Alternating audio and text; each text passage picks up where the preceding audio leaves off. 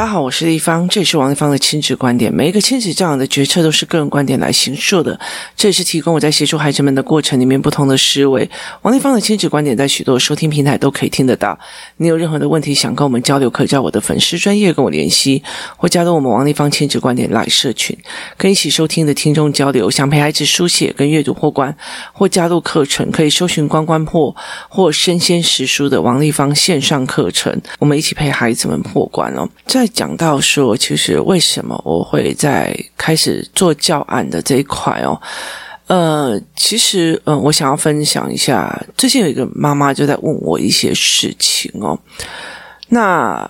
我怎么去度过我女儿那时候国中的时候非常非常非常想要玩手机的一件事情？她并不是玩手机，她很大的一个部分是一直在追漫画跟看动漫。那她的成绩一直都不是非常的好哦，所以其实呃，她的状况就是我那时候会认为是因为你不读书，所以导致你的成绩很差，所以那时候就会有一些冲突哦。那其实我后来我常常会告诉我自己，如果这个孩子他真的没有考到非常好的学校，我不很爱他，我会，我还是会非常爱他哦。那其实我在我的人生经历中哦，我经历过非常非常多的孩子跟人哦。其实我很清楚的知道了一件事情哦，同样从一个非常高等的学校出来的人，他其实是有好有坏。那他们真的是呃经历了某一个很好的学校，他就是一个思考性人格吗？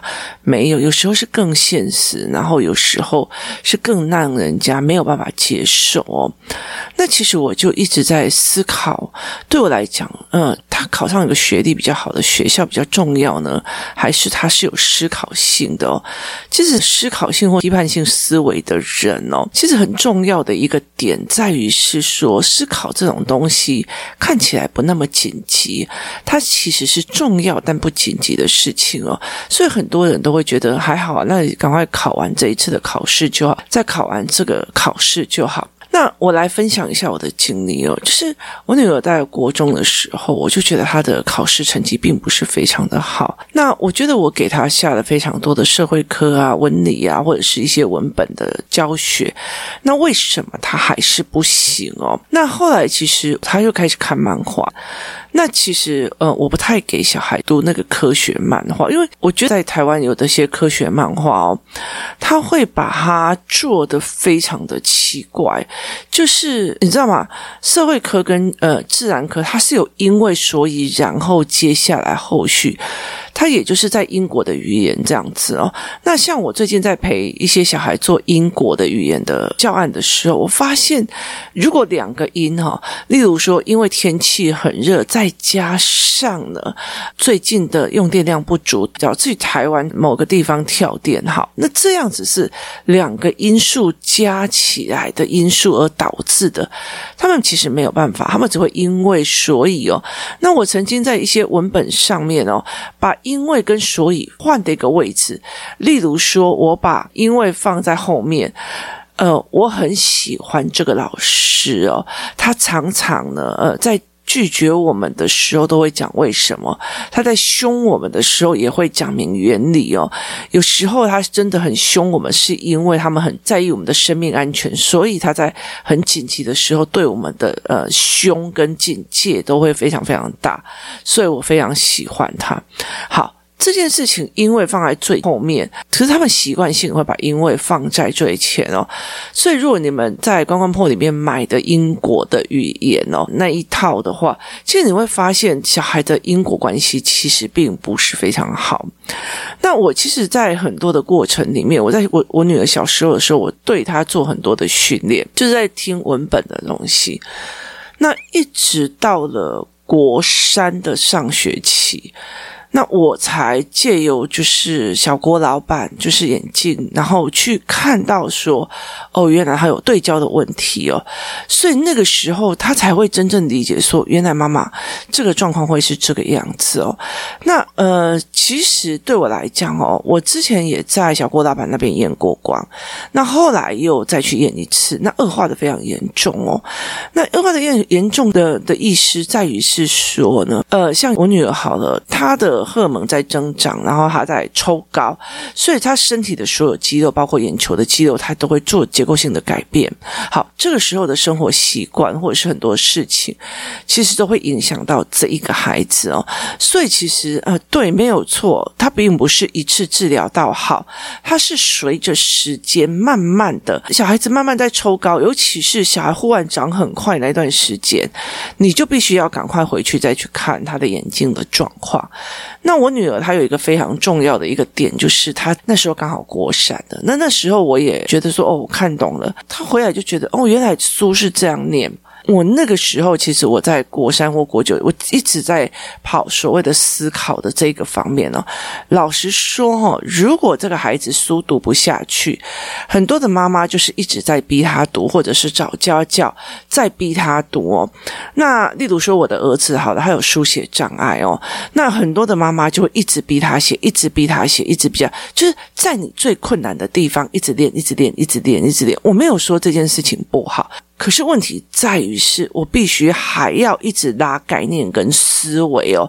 例如说呢，会不会还是坏的那一本教案里面教了非常多？我为什么要让孩子写字，或者是知识被人骗？然后或者是我每次只要出去，我在用所谓的文本的跟知识的时候，我都会跟我儿子讲：我希望你以后也可以去写这样子的单据，然后出国去，或者是去哪里哦。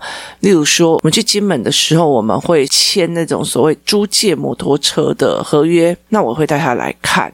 好，那我会带他来去看那个所谓的布告栏或者是讲解。好，去让他知道。你如果没有这样子的基本上阅读跟思维的能力，那你其实是很难去做这一块。它的难已经很大了，所以我必须还要再去加强这个东西，非常有必要性，而不是一直逼他哦。所以，其实在这整个过程，他并不是讲过一次就好了，而是他其实就是无时无刻的告诉他知识的存在。好，那很重要一件事情，后来我改变了方向，我就是大量的跟我的女儿对谈。那有有一段时间，我其实很受不了他看了非常多的很奇怪的漫画，就是那些漫画让我觉得，呃，其实他的思维度不够强。其实我们在看漫画的时候，你比如说什么机器娃娃或什么的哦，那很多的时候都是。搞笑。那其实现在后来回想起来，我才会理解一件事情：漫画是一句一句一句分开的，这对他的眼睛来讲是非常舒服的。也就是我其实在国中以前也大量看漫画，很大的原因是在于是漫画它的字是分开的，这对对焦很痛苦的小孩来讲，它是一个入门砖，就是它是一个入门的砖哦。所以如果你今天呢，只只要它变成全文字的哦，那其实他对焦很难，他就会不舒服。可是最好玩的一件事情，除了对焦的这个概念之外，还有一个非常重要的一件事情，就是台湾大部分的长篇文章都是沉浸式文本，它比较少所谓的思考性文本哦。所以在这整个过程，我就会觉得它是非常有趣的，就是他去怎么去看这一件事情的哦。所以在这整个概念里面，我常常会开始。思维这一块哦，他这样子怎么做？那他为什么这样子想，或者是为什么这样子讲哦？所以呃，这整个概念里面，我就会开始理解说，哦，原来他的文本不行，要干嘛？可是。我后来其实那个时候，我就觉得说，我不能让我的女儿一直在看这种所谓的简易文本跟分割性文本哦。那她常常会跟我讲说，她有一次她就跟呃他的朋友们去看所谓的动画电影，她喜欢柯南呐、啊，然后那时候还有一个。哦，我忘记是一个什么片哦，他就去看，看完回来就跟我讲哦，多好看啊，怎样有的没有啊，然后哪一个人非常的有趣啊，什么有的没有。好，那个时候我就开始做了警觉哦，就是我其实不需要去批判他看动漫这件事情，可是我会开始影响他，所以那个时候我就开始。逼他每个周末陪我看一篇影片哦。那我已经很久没有看电视了，然后也很久没有在看影片。可那个时候我就开始请他陪我看。那那时候我看了一个叫《七生有幸》哈，然后我看了《情书》，然后我带他看了《解忧杂货店》，然后呃让他看了所谓的《楚门的世界》。这些东西有一个非常非常特殊的。呃，概念就是，例如以情书来讲，或者是解忧杂货店，或者是楚门的世界、阿甘正传哦。其实你前面开始，你有点搞不清楚他在干嘛，一直一直演，一直演，演到最后面，你会忽然好像被雷打到。当荧幕关上的时候，你整个人都还沉浸在 what，就是那种余韵里面。它到底是怎么样？就是当你电影关上之后，它其实那个后韵很强，然后他就会开始去思维哦，以楚门的世界是我的话，我要离开那个地方吗？原来他所有都被监督了，那所以这个东西他才会怎么样去？你事后回想的合理性哦。所以其实我后来在他待一段时间，我大量的带他去看这一种东西，我大量的在跟。跟他讲我的商业怎么样，我遇到的哪些妈妈是怎么样的状况，什么样的东西，所以我其实会有很多的东西来去跟他聊这一些事情。那最近呢，我又请他看了另外一部片子，叫做《我是一照摄影师》哦。那这部片子的概念是在于是说呢，这一个人他。被通知他奶奶过世了，然后他就回到他的乡下去。结果呢，葬礼的时候，他奶奶的遗照是模糊的，也就是这些独居老人都在乡镇公所的呃协办之下，他们有时候会去参加一些什么老人联谊啊，干嘛有的没有。那等他们过世的时候，找不到遗照的时候，他们就会从那种团体照里面去把它放大，所以每个人都是模糊的。所以市公所就找了人想要去做这件事情，是帮。帮这些奶奶们，或者这些爷爷们，或者是独居老人拍一个所谓的就是生活上的遗照，这样，那你也会清楚的知道，这个小女生就每天到处去抠人家门，请问你要拍遗照吗？请问你要拍遗照？我女儿就讲了一句话。他为什么不要换个说法？谁会愿意做这件事？谁谁要听到遗照啊？所以其实大部分的人就会落跑。然后第一个来的那个人，他就跟他讲说：“你这样子说，大家就会非常非常的讨厌你哦。”那于是呢，这种就当然很很多的一些过程。那等到他看完了以后呢，我就问我女儿说：“你觉得这一片好看吗？”然后他就说，他就是一个叙事性的纪录片，它并不是余韵很重的骗子哦。那所以我就会觉得说，哦，余韵很重，我就开始理解了一件事情。当我与其去骂他，你为什么要一直看漫画？这漫画很浅薄，我还不如把它带到另外一个境界里面去。哦，原来是这样。哦，原来是这样。哦，原来是这样哦。所以其实它是一个很不同的概念。这我常常在跟孩子们在讲，我希望带孩子去看多多元性。例如说，我一直都在。做呃最顶级的饭店的人，那我去看他们贫民窟是到底在吃什么、用什么，或者在那边生活一段时间哦。所以我常常会带着孩子们去非常多很奇怪的地方。光这个暑假，我就跟他们开玩笑说：古厝我住过了，车床我也住过的，露营我也住过了，我公寮也带小孩去住过了，motel 也住过。就是它其实是一个多元哦。那很多的人，他走到哪里？五星级饭店就是五星级饭店，三星级饭店就是三星级饭店，商务饭店就是商务饭店，它有一个惯性哦。所以其实我会带孩子去看这个。你与其你与其一直怪他，一直看那些没营养的没营养，好，那你就让他习惯了所谓的有营养、有思考性的剧情或影片嘛。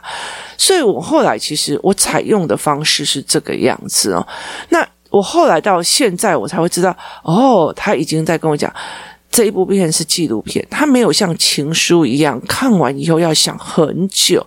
还有那个田海源的影片，就是你的名字，就是呃，其实他以前的作品都是呃一期一会，就是我离开了我就再也没有再相见。那但后来哈，到最后的影片几乎都是，你知道，这穿越时空，穿越时空才可以有那样子，就是我一期一会很难遇到的那样的状况。那你的名字啊，天气之子。好，所以他就在看的时候，呃，其实不懂。然后后来的后运很强哦。例如说，呃，我第一部片子会被这样子影响到的是，很早很早期，我以前在读五专的时候，我住校。那住校的时候呢，我们星期四是固定的电影日。那学姐他们会挑两片影片让我们看，这样子。我觉得我很多的逻辑素养跟很多的。所谓的概念都从那两片影片过来的哦。那我第一个让我觉得非常非常震撼的是。呃，有一个他们很喜欢给我看那种怀旧经典老片，是《似曾相识》哦。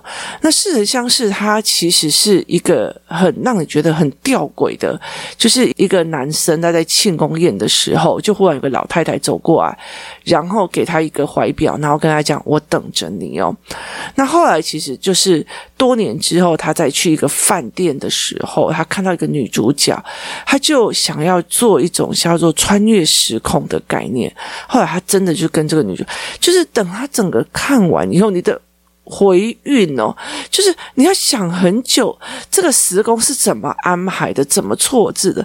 我那个时候才真的理解到做什么叫做余韵，就是一部片子给你最后面的留下来的那个韵味有多强。那余韵还有一个非常重要的概念，例如说《乱世佳人》好了。我那时候在看《乱世佳人》，因为我们一个礼拜是两堂片，结果那一次那个学姐就说今天走一堂片，就是《乱世佳人》。那因为它是到三四个小时哦，所以其实我们就看那一部片子哦。那在看那一部片子的时候，我当下就会觉得说，哦，我当然会觉得说男主角为什么会要离开女主角，什么有的没有的哦。可是现在那个余韵到了现在，我终于知道了。他不可能再回来，那种心情其实，或许到你年纪到了一定的程度，你才会有那个余韵在哦。所以，其实后来我觉得，我在想要去影响说，你不要去看那么短浅的那种幼稚的这些东西的过程里面，我不要去批判他，而是带到另外一个领域去。那同样的一件事情，他读书读不好。我后来就用一个方法，就是我都跟你用谈的，我谈思考性，我谈知识，我谈什么？所以我女儿很喜欢跟我聊天，很喜欢跟我谈事情，很喜欢看到我是用什么观点在做这个决策的，很喜欢我做这些东西，一直等到。国九的会考前一个月，我发现他的眼睛恶化了，所以我就再带回去给小郭老板看。小郭老板才意识到一件事情：他以前会留一些棱镜，让孩子们说自己眼睛要自己对焦。后来他才想到一件事情：国九的小孩大量的读书，然后又在身体抽高，所以他没有办法等身体慢慢来了，所以他后来就帮他把他棱镜补足。好。他帮他补足了之后，你知道，回到家之后，从那一天开始，我的女儿就开外挂了。意思就是说，原来都是身体都是不好，所以她的沿路的成绩或什么都是不好的。好，现在之后，她眼睛已经达到最平衡的状况的时候，她终于知道，她妈妈在讲的知识里面，很多课本里面也有，所以这两个东西就结合出来了。原来我看了书之后，然后我自己思考，然后自己推定论，然后自己做整理是什么意思哦？所以接下来我的女儿就开始了开外挂，就是她完全已经呃放会考于无物了。她虽然会读，然后但是读完了以后，我觉得。印象让我最深刻是会考考完的当天下午回来，他就开始又在算数学。那照道理说，大家就现在把东西丢了就去玩了，不是？他就开始继续在算。接下来的每一天，他只要在家，他就是坐在桌子上一直算数学，一直读英文或者读课文。好，为什么呢？因为我给他的是知识性的思维，我跟他聊知识性，然后我带领他去看很多知识性的东西，他喜欢知识性的思考模式。然后呢，他的眼睛跟不上来，因为他眼睛看不了字，所以他没有办法由这里去摄取知识性，所以他只要一天到晚听妈妈讲，然后跟妈妈聊天，然后听妈妈跟别人聊天，然后在这整个过程，哦，原来大人这样想，哦，原来有这种思维，哦，原来这样子。好，等到他的眼睛找到了解决方法的时候，他的眼睛跟思维结合了，然后他忽然发现这些课本里面的书，这些数学里面有太多太好玩的东西，他可以很轻易的看，很轻易的读，然后他会觉得这件事情太有趣了哦，所以他就整个开外挂，就是开始就很像是说，你觉得你已经很饥渴的人，但是你不知道从哪里拿到了比较可以喝的水。当你拿到很好的水的时候，你就会一直狂喝，想要让自己整个人就是被滋养起来这样子的概念哦。所以后来其实我在跟很多人在聊的一件事情，你与其去限制他或嫌弃他，有没有想过一件事情？你想要他成为什么，或进去哪个领域，而你必须要先进入的那个思维跟领域哦。就是如果我希望他是一个走在阳光下非常开朗的人。人哦，然后非常开心的人，那我自己就必须要在大太阳底下那么晒的地方，然后带着他骑着摩托车到处去玩哦，这是我必须要去做的一件事情。你真的都不去走走呢？你就不去干嘛了哦？这东西是没有用的。像有很多的爸爸妈妈说：“你都不去运动了，你都不去怎样，你都不知道好。”但是你有没有？带着他一起去做这件事情，而不是去到那边，在那边，然后自己弄了一个电风扇，然后就说：“快，换你运动了。”好，那个东西是没有人愿意会想要做这一个概念的。所以，其实我觉得，在整个呃很多的概念，后来我就觉得说，我必须要做很多的教案，去把呃我的孩子们在做的，就是这是可能性，这是角色的思维，这是呃因果的思维，这是表情哦。那在这整个过程里面，让他们有语汇，可以跟父母对谈，跟思维，站在他的角色上，他做这件事情是理所当然；站在那个角色上，他做那个事情也很理所当然。我必须要用很多的这种东西陪孩子练，然后呢，这样我才有办法去协助这个孩子。你试想看看，如果我今天是我是那种妈妈，也就是在我的小孩国一的时候成绩不好，国二的时候成绩不好，我就说啊，第二来的。读册面啦，爱得暖啦，去打国专的后啦，这个好，我这个孩子其实就是会被我毁掉了。可是那时候我真的很清楚的一件事情是，我必须拉到他变成思考性的人格，爱知识的思维模式啊。因为以他那时候来讲，那些文本对他来讲是辛苦的。可是当他的知识，就是如果例如说我在跟他讲说，呃，以这个人的角度来怎么看怎么看，好，那个东西是。有的那，even 他跳行，even 他对焦错误，even 他读书的方式是错的。好，可是问题在于他的 data 够多了，也就是他的知识量够多了。像我好了，其实很多人就跟我讲说，为什么你可以那么快的看出孩子的状况？那其实这一次去金门的时候，那个小孩也有问我说，丽芳姨，为什么所有小孩的争执或者小孩的问题都是你处理，你去解决？我就会跟他讲说。因为我越解决，我的能力就越靠，我判别的方式就越多。这也就是我常在讲的，当你一直在承担事情，你就越来越厉害。你说哦，对我没效诶，对我冲啊，那我这不行啊，这怎样哦？那我就觉得说，这样其实你反而没有把自己。逼上来的心情跟感觉哦，所以在这整个过程里面，我后来会理解一下，如果我那个时候是这样的心态，这个小孩会走向另外一个道路去。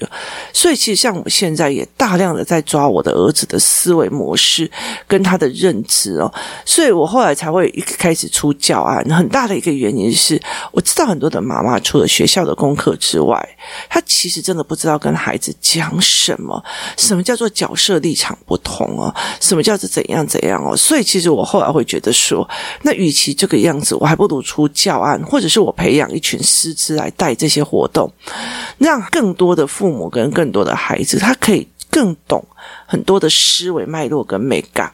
那等到他，我觉得我不管今天是不是后来有办法读到很好的学校，不管他的眼睛或者他的思维或者什么事情，他有没有办法读到很好的学校？他今天就算他不喜欢数学，他不喜欢理化，他不喜欢任何一个学科，但是他其实有思考模式，他也有办法把。他的简单的一个小大的生活，或者是小大的东西，变成一个非常好的呃生活，或者是说一个生活模式哦。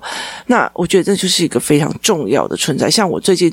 呃，太多四年级的来跟我求救，我一看就觉得，Oh my God，你那个数学根本就没有图面，所以这个东西对我来讲，这太危险哦。他接下来会很辛苦，很辛苦，用传统的方法来读书，所以对我来说，我觉得这个东西对他们来讲是辛苦的。那我也觉得这些小孩也。在这样子的长大的时候，他们一定会被误解，你也是不读书，你也是不想读书。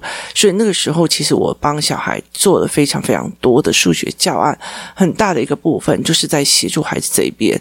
可是问题是，他在小的时候他看不出来好坏，要越来越大才会知道这个状况到底是怎么样哦。所以，其实很重要一件事情，你再怎么思考这件事情，我那时候放掉了他的成绩，开始一直练思考。我放掉去跟他讲说，你这些漫画不行，但是我带领他去看更深层、更有意识、更有意境的影片。好，在这个这个过程之前。我是所有的语言跟所有的思维一样一样的在生活上教，我才有办法跟他对谈。这也就是为什么我会后来希望做教案来帮助更多的父母的概念，让我们很多的人可以去跟孩子对谈。他爱上了思维，他爱上了对谈，他爱上了逻辑。那或许是他的眼睛还跟不上来，他的手还跟不上来，但是他的思考在等着，总有一天眼睛会对上去，总有一天手的力气会跟上，那个时候后就可以往前冲了。今天谢谢大家收听，我们明天见。